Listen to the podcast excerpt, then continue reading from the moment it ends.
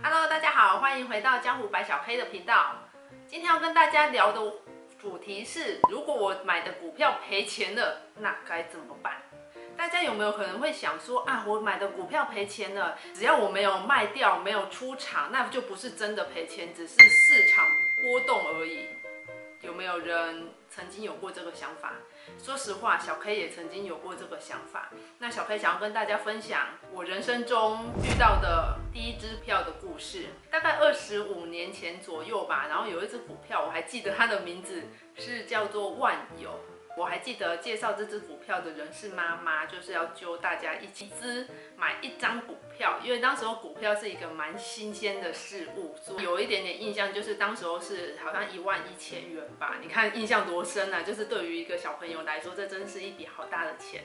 结果买了这张股票之后，它就开始慢慢的跌。当时候妈妈就说：“那我们先不要卖掉，因为就可能市场波动，有跌也会涨。”那只要没有卖掉，就不是真的赔钱。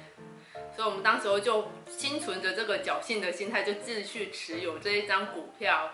结果就收获了人生第一个教训。你知道吗？股票它不是只会赔钱而已，它是会下架的。就是我们真的是赔到一点价值都不剩，所以股票就被股市给下架了。所以它不能在票市场做交易，买到的股票就变成了一张壁纸。只能拿来糊墙，因为它没有人要，那你要卖也卖不掉，于是就收获了人生第一个惨痛的教训。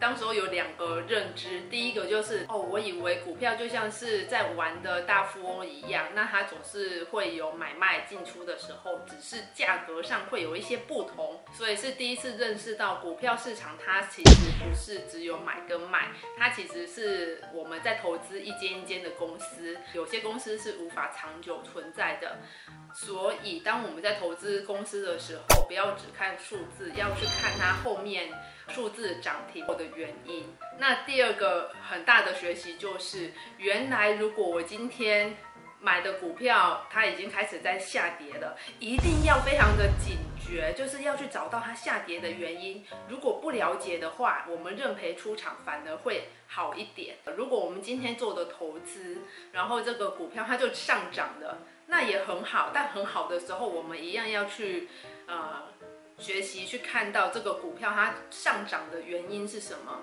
因为有的时候像我们都是投资市场里面的小鱼嘛。所以就是我们的本金不是很多，那这个市场是会有大户存在的。那有的时候这个股票它的涨跟跌是大户他们在做一些操作。那如果我们能够隐隐感觉到说，哦，现在的涨幅其实是不自然的，或者哎，这间公司其实没有赚钱呐，那为什么会涨这么多的价钱？刚好你又拥有这只股票。那也不要贪心，就放手干，是有赚到就好。因为如果这个时候贪心又加码，搞不好其实大户的操盘就是希望让我们这些小散户去加码，那他们才能够脱手一些股票。那这个时候进去反而容易套牢，不如就是哎前面侥幸赚到。那接下来如果有兴趣，就是比较有求知精神的，可以偷偷的观察这只股票后来的走势，那也可以学到一些东西。其实我觉得稍微有涨幅落戴维安，这个其实对我们大部分的人来说不难，因为其实我们都不是一个非常贪心的人。但是呢，有一个会非常难，就是哎，我们稍微在跌的时候，真的很难认赔出场。可是这个时候，反而这样的想法非常危险。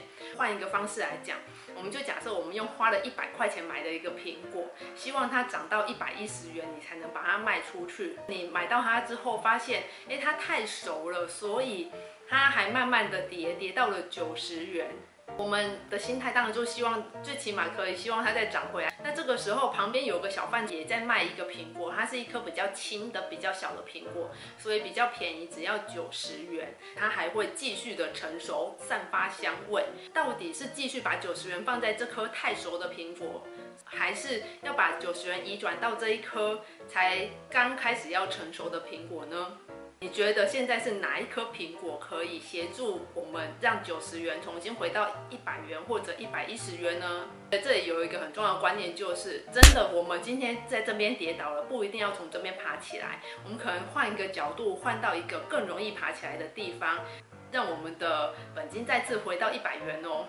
所以有的时候我们虽然在某个地方跌倒了，但是不一定要在同一个地方爬起来。我们反而跌倒的时候就好好思考，重新检视自己有哪些地方可以学习，然后转移自己的目标，或者重新做一个选择，看到底是左边还是右边的苹果，可以让自己重新的成长。祝福大家一起加油吧！